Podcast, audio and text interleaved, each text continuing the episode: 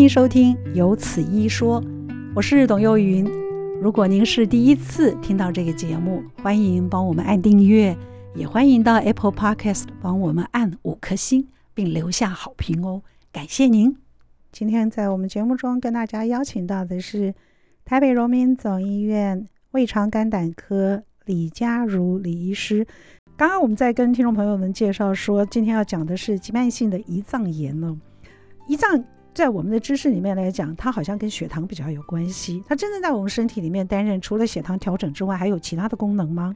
主持人这个问题问的非常的就是非常好，因为就是胰脏算是我们胃肠肝胆科里面就是比较不为就是各位病患所知的一个器官啦。嗯嗯那老实说，平常我们在菜市场行走的时候，常常看，对，一定要讲菜场，对，可以看到就是呃，就是猪肉摊有猪肝啊、猪肠啊等等，就很难去想象胰脏到底在我们身体里面在哪个部位，嗯，或者是它是长什么样子，它扮演什么样子的角色，是比较难让就是一般的患者想象的。嗯。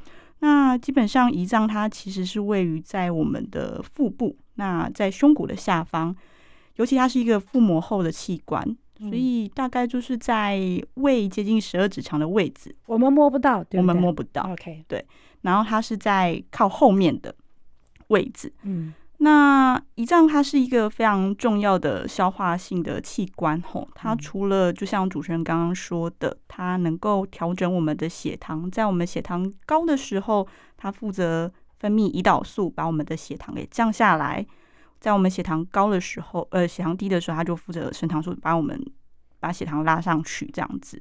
除此之外，它在我们的消化食物这件事情上也扮演着非常重要的角色。哦，它可以分泌一些蛋白酶呀，或者是乳化脂肪的东西。嗯，所以其实它在我们消化的功能上是扮演一个非常重要的角色。嗯，对。所以它有消化的功能，它也有血糖调整的功能。是我们一直以为消化那个乳脂肪的消化，以为是胆，不是，胰脏也有功能，好不好？这个是要注意的。好，所以照您这样子讲，它的位置是不容易触碰到的，所以它即使有感有临床的症状，我们也不一定会感受得到。那你告诉我，为什么会得胰脏炎？它其实还蛮奇妙的。它虽然在我们胃呃，在我们手比较没有办法触及的地方，吼，身体在我们比较就是没有办法触及的地方。嗯但是它在急性胰脏炎发作的时候，它是症状是非常明显的哦，就是肚子会有非常严重的剧痛啊。所以其实很多来急诊室的病人，他可能不知道自己是胰脏炎。嗯，那他的临床表征一来就会跟我们说：“医生，我的胃非常的痛。”我是胃，对，他会觉得那个位置应该是胃在痛。但其实有可能是胰脏在发炎，嗯、所以胰脏发炎并不是像我们想象中的那种隐隐作痛的痛。急性胰脏炎大部分的表征是腹部的剧烈的疼痛。可是李医师，有很多人都认为他是腹部隐隐痛，嗯，所以是不对的，对不对？呃，腹部隐隐作痛会比较像慢性的症状哦。对对对，急性在发作起来的时候，应该都是剧痛，剧痛。OK，好。这样我们知道了，第一个就是临床症状是剧痛，可是为什么会发炎？这个说起来应该跟我们人体的解剖结构非常相关啦，就是这又跟我们的胆道非常有关系。就是我们刚好前面有提到，胰脏是本身是一个消化的器官嘛，嗯，那它其实跟我们整个胆道的系统是有部分的连接的。简单来讲，我们可以想象我们的胆道，它其实是一条河川系统。嗯，那由肝脏分泌胆汁，然后途经胆囊这个水库。嗯，那再往下游走就是总胆管。总胆管在进入十二指肠之前，有一个小小的分支是通往胰脏的。哦，也就是他们有共同的开口。嗯，那。既然胰管它是跟总胆管有小小的相接的地方的话，胆道的结石它就很容易造成我们胰脏的发炎。也就是上流的石头如果滚下来，下上游的沙子如果滚下来，塞到我们下游的胆管的出口，嗯，就很容易造成间接的回堵，然后就造成胰脏的回堵，然后就胰脏就发炎了。所以李医师，这是非战之罪，对，跟他没有关系吧？路人甲就这样子受灾了。对，大部分的情形，百分之三十的急性胰脏炎都是因为胆结石或胆砂造成的。所以要说非战之罪，胰脏也真的是挺无辜的啦。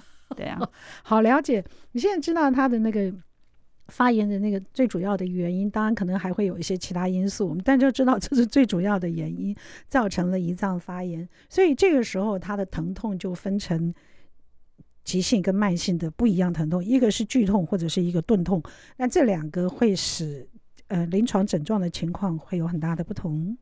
在我们临床上比较常见的情境，就是病人会因为腹部剧痛，然后来到急诊室。嗯，那这样子的剧痛，它会有特殊的表征哦，跟我们一般常见的肠胃炎的腹部的绞痛会不一样。嗯，病人会主诉说，哦，他腹部剧痛，而且他会疼痛，会痛到背后，因为这跟我们刚刚讲的胰脏的解剖构构造跟位置很有关联啦，因为它是腹膜后的器官嘛，嗯嗯，所以病人会说：“哦，我的肚子痛会痛到背后。”然后呢，就是他可能会觉得弯腰会比较好。他如果打直身体或者是想要躺着休息一下的话，反而这个肚子痛会加剧了。所以我们会说，就是急性胰脏炎的疼痛，它会有一个特殊的表征。再来就是胆结石造成的，就是胰脏炎的话。它很容易是整条胆道在发炎，所以如果胰脏发炎，胆道也要也要顺便治疗吗？就是有可能，因为我们我们说了，就是胰脏炎急性，如果是胆结石引起的胰胰脏炎的话，它是因为石头或胆沙堵到下游造成的，所以很容易回堵的地方就会回堵到整个就是上游的总胆管、总胆道。也会跟着一起发炎，这样子。嗯，嗯对对对，原来还有这样的机转，是是是，所以肝胆肠胃才放在一起的。哦，对啊，真的是有关联。对啊，我们说胰脏比较无辜，都没有被被我们列在肝胆肠胃这。对对，但是腹痛这是一个很明显的症状，而且腹痛是可以造成去急诊的。那当然呢。医生的专业，他们一定会考虑到胰脏的这个问题。除了这个疼痛之外，你刚刚有时候躺下来休息，它会更痛。有些腹痛躺下来休息一下，缓解一下，热敷一下就会比较好。但是这个是不会的，这也是一个很容易分辨的临床症状。是是是，那当然就是大部分，因为这种胰脏炎的疼痛啊，会就是痛到会。不像是一般就是我们可以忍受的肠胃炎疼痛，所以大部分还是会来急诊室啦。所以可能比较不会像就是误判成说其他像那种急性肠胃炎的疼痛，然后在家里拖延比较不会这样子，因为它会痛让让你没办法，嗯嗯，让你怀疑人生，所以你就赶快去看就好了。所以急性胰脏炎反而是比较好被处理的。对对对，急性胰脏炎，如果我们可以针对它的病因，刚刚我们讲的，它如果是胆结石或胆沙造成的原因，如果我们可以针对它的病因去做处理的话，那当然是就是最好的。嗯、那如果有部分的患者，他不是胆结石或胆沙造成的急性胰脏炎，他可能是因为酗酒，他可能是因为酗酒会造成胰脏炎，它不是跟肝脏有关吗？呃，对，那部分。这这就还蛮奇妙，在我们临床经验上来讲，就是酗酒导致的肝硬化跟酗酒导致胰脏炎的病人是两个族群。哦，就是酗酒有可能导致他肝硬化，也有可能导致部分的患者产生慢性的胰脏炎。嗯、那这样子的病人，他在胰脏反复好好坏坏的发炎当中，就是胰脏会开始慢慢的进入。慢性胰脏炎的状况，那功能就会逐渐的受损，那可能就是消化的功能也好，血糖控制功能也好，就会慢慢的不能恢复。所以，所以慢性胰脏炎的病人处理起来算是蛮棘手的啦。对啊，反而慢性比较棘手。嗯嗯嗯。所以急性的部分，我们刚刚知道它的临床症状。那慢性除了钝痛以外，还有其他的症状，我们可以做参考的吗？慢性胰脏炎的病人，主要是出现在像我们刚刚说的酗酒的病人，嗯、或者是他是自体免疫性疾病的病人，嗯，也就是他的病因没有办法被我们立即性的解决，那可能就会拖的时间比较长，那胰脏发炎的时间也会比较长。典型的影像学检查，我们可以看到慢性胰脏炎的病人身上的胰脏出现萎缩或钙化的状况。那很久了才会这样子吗？哦、对呀、啊，当然是会很久。那好好坏坏的过程当中，如果病人他不去做戒酒，他可能自体免疫疾病没有受到控制的话，可能会产生囊肿，或者是有一些水泡，或者是那些囊囊肿或水泡，甚至可能造成感染或者是破裂。嗯、那这种状况，尤其我们又知道胰脏是一个消化器官，嗯、那胰脏内含的消化酶如果释放出来的话，它其实可以变成一个很严重的并发症了。哦，那个酶如果没有办法适当处理，它好像会会攻击自己，变成这样。对对对，在我们说的急性胰脏炎的呃最严重的极致的状态，跟慢性胰脏炎的就是相关的并发症，都有一块部分的病人会产生，就是这个胰脏的酵素释放出来，然后消化自己腹内的器官。那就会变得非常的棘手跟麻烦，那死亡率也非常的高啊。所以这个病还会死亡？对呀，对呀。因为一般发炎，我们大家都觉得吃个消炎药 就处理一下就好，就是发炎嘛，只要不发炎就好了。可是这个如果没有好好处理的话，它还跟生命性命是有关系的。是的。那我们通常检查，就是如果到医院来检查，它是透过什么样的方式可以知道的？我们通常在医院的情境底下，第一个我们会确定这个病人的确是急性的胰脏炎。那再来就是我们第二个会确定他到底是什么原因造成的胰脏炎。嗯、那再来就是第三步，就像主持人刚刚说的，我们会去区分区分它的严重程度，因为有些胰脏发炎的病人，他的确是很轻度的，在国外甚至都可以不用住院啦。那有些人的确会进展成多重器官衰竭，那甚至需要住到加护病房，然后会休克等等的。嗯、那这是最严重的状况。那第一步，我们要如何确定这个病人有急性胰脏在发炎的症状呢？它会有三项诊断的标准。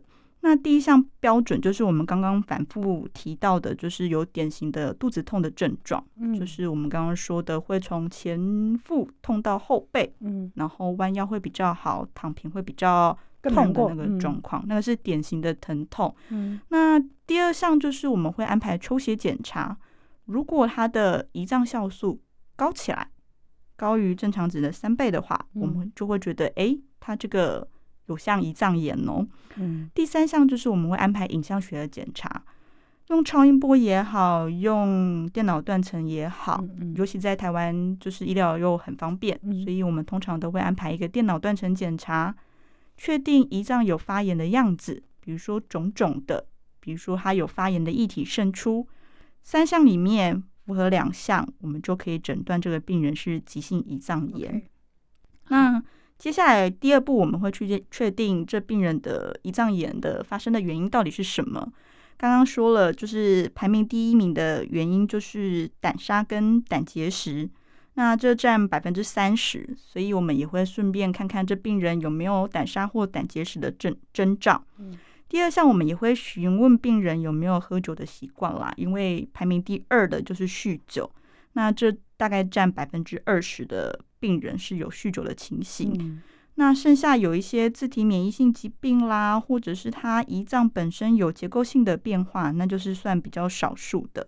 嗯，那其中还值得一提的是，有些高三酸甘油脂的病人也会造成胰脏炎。对对呀，这些都是要注意的事情。是的，是的。好吧，今天在我们节目中跟大家邀请到的是台北荣民总医院胃肠肝胆科。李佳如李医师，今天到节目中来跟我们大家介绍的是急慢性胰脏炎及胰脏癌的诊查与治疗。嗯，我们这个节目在播出之后会把它重新整理，在同步在这个我电台的 podcast 上面，由此一说跟大家见面，就是您可以在。呃，汉声电台的网络上或者任何一个 podcast 平台上找“由此医说”医生的“医”，找此医说，然后点今天或者点李佳如医师的这个呃名字，就可以直接上网继续收听。因为我觉得胰脏癌的早期就是能够在临床症状上很明显的发现，对于治疗是一个绝对有效的早期发现、早期治疗，就不会让你那么疼痛，尤其是针对慢性疾病来讲。李医师，我们刚刚说急性胰脏癌大部分如果不去特别注意，它会自己好。请问这个自己好的原因是什么？大部分的急性胰脏炎，那基本上比例上来讲的话，大概是六成到八成左右啦。嗯、那基本上我刚刚呃前面有讲到说，我们在临床的情境上会区分几个步骤来诊断急性胰脏炎。嗯、第一个是确诊，第二个就是区分它是什么原因，嗯、第三个就是要区分严重程度。嗯、那严重程度可以简单区分为轻度或者是重度。那主持人刚刚有提到，有部分的胰脏炎它是可以自己好的。那刚刚有讲到，就是这个比例大概是在六成到八成左右。嗯、会自己好的原因呢，其实就是跟他的病因有没有急性的解除有关系。嗯、急性胰脏炎刚刚有提到说，大部分的原因是因为胆砂或者是胆石造成的。当胆砂或者是胆石它可以自己通过这个狭小的，就是阻塞的地方的时候，自己通了。嗯，那我们整个胆道通了，胰胰管也畅通了。那急性胰脏炎的发炎的状况，自己也会慢慢的有所改善。或者是你是酗酒的病人，就是短期内你就好好的让你的胰脏休息、进食，然后慢慢的不喝酒。那这样子也可以让你的急性胰脏炎获得改善。那剩下百分之二十的人吼，他这个状况就会比较严重，他会牵涉到多重器官衰竭，甚至需要住到加护病房使用维生设备，这个就会比较危险一点。所以虽然在国外上来讲，就是轻度的胰脏炎可以居家做治疗啦，就是让你的肠胃道休息，让你的胰脏休息，不要吃东西，补充水分。但在我们国内主流的做做法，还是都建议急性胰脏炎的病人还是住院观察会比较安全。好，那现在您跟我们就是说明一下，急慢性的治疗有不同吗？嗯，急慢性胰脏炎的治疗主要还是针对它的病因吼。嗯，那我们先从就是最常见的胆道胆砂或者是胆石阻塞所引起的急性胰脏炎说起。那基本上我们知道，胰管它跟胆管相接的地方是处于整个胆道比较下游的地方，所以当胆道阻塞的时候，很容易引起胆汁逆流，造成胰脏发炎、胆管发炎。所以根本的原因吼，就是要解决这个阻塞的问题。如果这病人同时合并胆道阻塞，真的把总胆管都塞住了。那临床上其他的表征，它它会出现其他的表征啦，包括黄疸、胆道炎等等。那我们就可能必须要去疏通它的胆道，把他的胆石、胆砂给清除。嗯，他的胰脏炎、他的胆管、他的呃阻塞性黄疸、他的胆道炎才能获得改善。那如果他是酗酒的病人的话，可能就是要戒酒啦，然后就是要建议病人戒酒，然后让他的。胰脏休息一下，慢慢的这个胰脏炎才会就是恢复。嗯，那基本上过去的研究也指出啦，如果我们可以解决这个病人的产生急性胰脏炎的根本原因的话，它的复发率也会有有所不同。也就是如果它是胆砂或胆石的造成的胰脏炎，然后我们去解决它，疏通这个胆道，然后取出它的胆砂或胆石的话，它的胰脏炎的发复发率就降低。那酗酒的病人就相反啦，因为酗酒的病人就是戒酒就会比较困难一点，所以他的胰脏炎可能就会反复发生，所以是会反复发生的这疾病。对，它可能会反复发生。如果就是比如说我们因为就是处理它胆砂胆石，那它没有把最源头的胆结石去处理掉的话，它那个沙从胆囊掉出来，这是可以掉出来卡住。呃，远端的总胆管，嗯，如果没有，就是我们疏通了远端的总胆管之后，如果病人还是没有去把胆结石处理起来的话，那胆结石还是有可能会掉出来，再次的堵塞到他的胆管，那胰脏炎就可能会反复的发生，或者是就酗酒的病人来讲的话，他没有戒酒，那这个胰脏炎也会反复的发生。这两个是急，像嗯胆道阻塞这件事情，它应该是属于急性的疼痛，对不对？对。那酗酒就是属于慢性的，它会急性发作，它会急性发作。对对对。讲到酗酒造成的胰脏炎，就可以分成急性或者是慢性啦。嗯、那酗酒的病人，他可能这个酗酒的定义就是国外的文献会说，你一天如果喝酒超过三十克以上，持续四到五年的时间，那就有可能会造成这个慢性的胰脏炎。医师这个很容易，哎，对啊，就是我我稍微略微稍微计算了一下，如果有多少酒哎？对啊，就是我们国健署其实建议男生的一天的酒精摄取量要小于二十克哦，然后女生是小于十克，所以我们女生可以容忍的酒精摄取量更低，所以大家要保重身体呀。哎，这样听起来真的。不多耶，十克但一杯吧，这这呃，怎么可能啊？随便一个应酬也不可能。对，好，但是 我们这个要好好的把它放在心里头，做一个警讯，因为我们通常都会超过，但它是每天呐，所以我们的均值如果没有超过，应该也可以吧？那当然是，那当然是，稍微拓宽一点讲。对对对，因为今天我们邀请的是呃胃肠肝胆科，所以。你知道这个就是内科，那这样子讲起来，不管是急性或者是慢性胰脏癌、基胰脏炎，基本上它都是以药物治疗为主，对不对？呃，急性胰脏炎的话，就回归到我们刚刚讲的病因，呃，的处理方式。处理方式，嗯、第一个就是胆砂或胆石性的胰脏炎，通常都是总胆管下游阻塞。嗯、那我们要如何去疏通这个下游的阻塞的问题呢？就是我们第一个方法，就是我们会分两个步骤，因为大部分的病人都是因为胆结石或胆砂落入胆道，然后胆石随着胆汁慢慢的流到下游卡住，造成胰脏炎跟胆管发炎，或者是阻塞性黄疸。那这时候我们第一步会去处理的是，会帮病人进行一个叫做内视镜胆胰管摄影的检查，也就是有点像做胃镜的过程，我们会把胃镜。然后伸到十二指肠，去十二指肠的原因是因为我们要找到胆道跟十二指肠的交接开口。那我们在这里会进行两件事。第一件事情，我们会打显影剂找到那颗造成阻塞的石头，那想办法把这个石头捞出来。嗯。第二件事情就是我们会把这个胆道跟十二指肠的开口。它的结构有点像橡皮筋啦，所以有些人橡皮筋绑得比较紧，石头就不容易落出来。嗯，所以我们会做的事情就是把这个开口撑开或切开。那万一未来病人胆囊的石头在掉下来的过程当中的话，它就比较不容易被卡在这个开口的地方。那第一步处理完这个造成急性阻塞的石头。之后，我们会建议病人一定要回外科去评估，能不能去进行胆囊的切除手术。因为毕竟我们把胆道的石头捞出来了，胆囊里面还是有很多的石头或者是沙沙的话，它还是有可能二次再滑落。那它在滑落的过程当中，可能又会造成胆管炎、阻塞性黄疸或者是胰脏炎的再复发。嗯。这是我们处理急性呃胆道性胰脏炎的方式。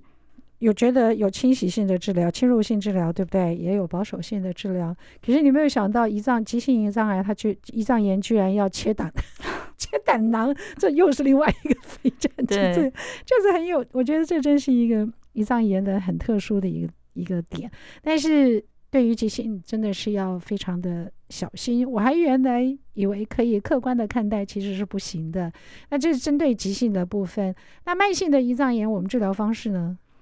慢性的胰脏炎的话，戒酒。哦，对，主持人说的非常对，嗯、就是我们可以区分成几个角度去看。因为慢性胰脏炎的病人，他的胰脏会进入到萎缩甚至钙化的状况。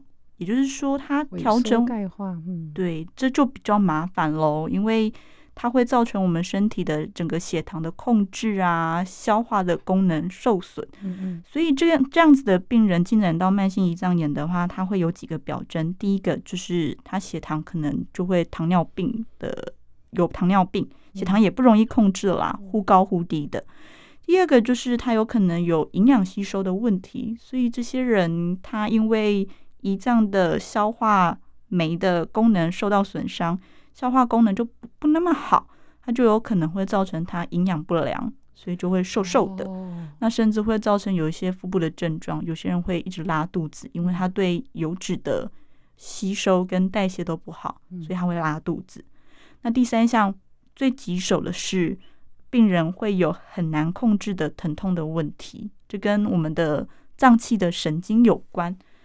那这样子的病人，我们临床上往往就是保守治疗。如果他真的很疼痛的话，我们对止痛。那比较麻烦跟棘手是，有时候这样子的疼痛用药物很难控制哦，所以千万就是不要让胰脏炎进展到慢性的状况，因为这样的疼痛有时候用药物是没有办法控制的，会需要进行神经阻断的方式，那就比较麻烦了。慢性胰脏炎在流行病学上很多吗？其实并不多诶。如果我们可以好好的就是辅导病人，转接病人到戒酒门诊的话，其实它的盛行率就是可以被我们压下来。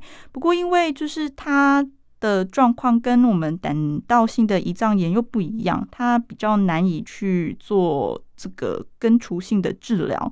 所以，当我们在慢慢的清除了这些胆道性的胰脏炎的病人之后，剩下的那一群就是酗酒性的胰脏炎的病人比例就会多起来啦。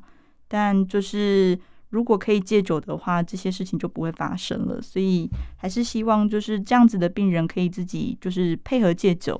就不会走到慢性胰脏炎的状况。如果有慢性胰脏炎，我们在听歌之前，最后一个问题，请教李医师：如果是慢性胰脏炎的话，他从此就必须要被禁止吃高脂的食物，就是一就开始要进行低脂饮食吗？要被管制吗？其实我们临床上会做这样子的建议，因为它的确是消化跟吸收的功能都不好，很容易会有脂肪泻的状况。所谓脂肪泻，就是大便会油油的，就是会浮出油脂的样子。那那表示它消化吸收的功能都变差了，你就算吃进去，它也没有办法消化。对，而且又会拉肚子，造成症状，所以可能就要低脂饮食啊。对，所以就不要吃太油。这也是治疗的一个方向，是不是？不要吃太油，当然是有助于症状的缓解，或者是配合中链脂肪酸的饮食。嗯、那这这一类的饮食在呃我们食物上操作，病人自己操作上就会更困难，所以我们通常都会建议病人就低脂饮食为主。好，我们今天为您邀请到的来宾是李佳如医师，台北荣民总医院胃肠肝胆科。跟我们大家来介绍一下急慢性胰脏炎跟胰脏癌的治疗跟这个诊查。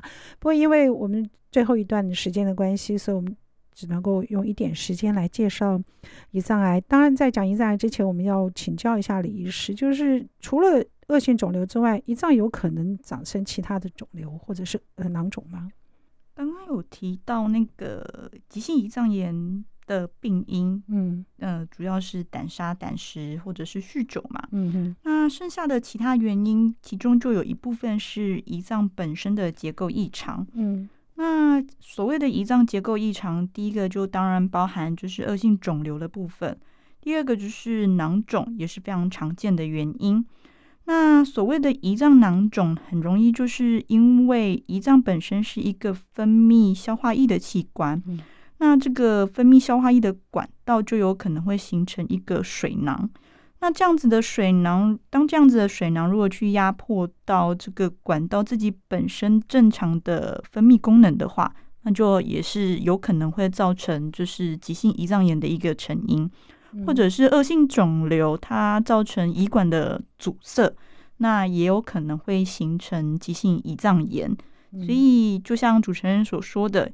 胰脏癌的有一个表征，有可能就是腹部疼痛。那这个腹部疼痛也有可能是来自于因为恶性肿瘤造成的胰脏发炎。哦，原来那个机转在这里。好，那跟我们讲一下胰脏癌的这个临床症状，我们可以很容易感受得到吗？就是胰胰脏炎有可能转成胰脏癌吗？胰脏癌是我们呃病人所口中所谓的癌王啦，嗯、那会称它为癌王的主要原因，就是因为它的死亡率会比较高。嗯嗯，那五年的存活率到目前为止的数据统计大概就是五 percent，所以其实是一个相当恶性的疾病。嗯嗯，那它之所以会是那么恶性的疾病，是因为胰脏。癌本身，它其实症状会非常的难以被我们发现。嗯，那病人会以慢性的体重下降，或者是他会觉得我有点消化不良，嗯、慢性的腹部闷痛，甚至就是逐渐的产生黄疸。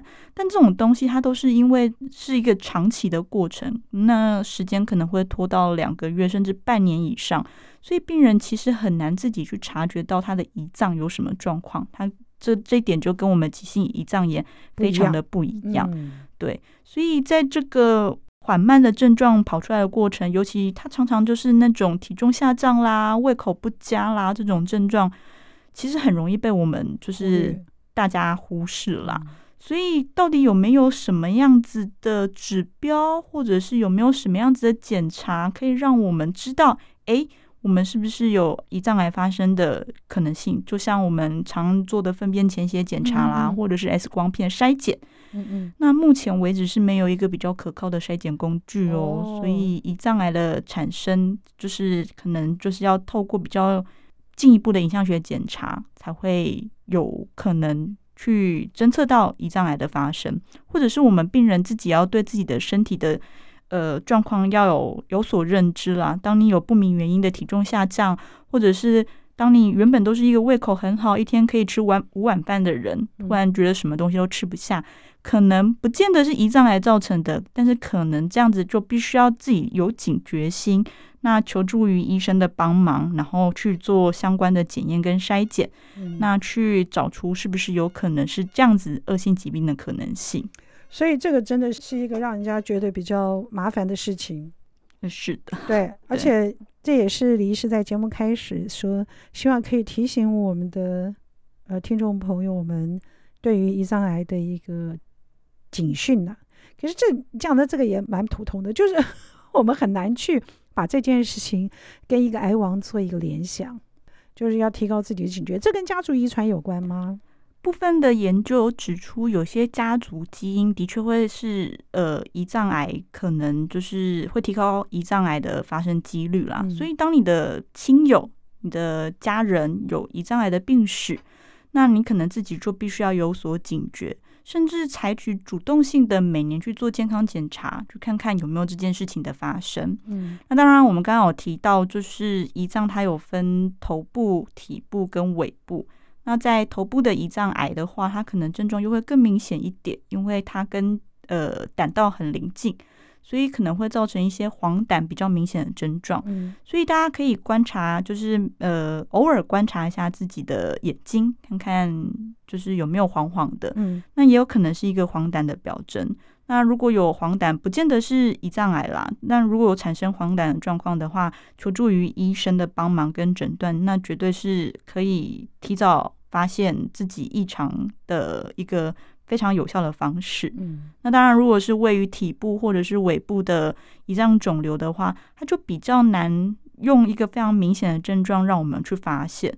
所以还是要提醒各位听众朋友吼，就是如果你有不明原因的体重减轻，不管它是良性的或者是恶性的原因，请主动到医院寻求更进一步的医疗的检查跟协助，那是会比较好，那是一个现行现阶段比较好的方式，也是我们比较保守，对自己的健康能够有一个起码保守的敏锐观察，是是是，要。好好注意，在急慢性的胰脏炎部分呢，我们做了处理或做了治疗以后，不管是保守的或者是侵入性的治疗，做完痊愈，因为李医师刚刚有特别讲，它的反复发生率是蛮高的，所以出院注意事项应该是我们要比较清楚了解的。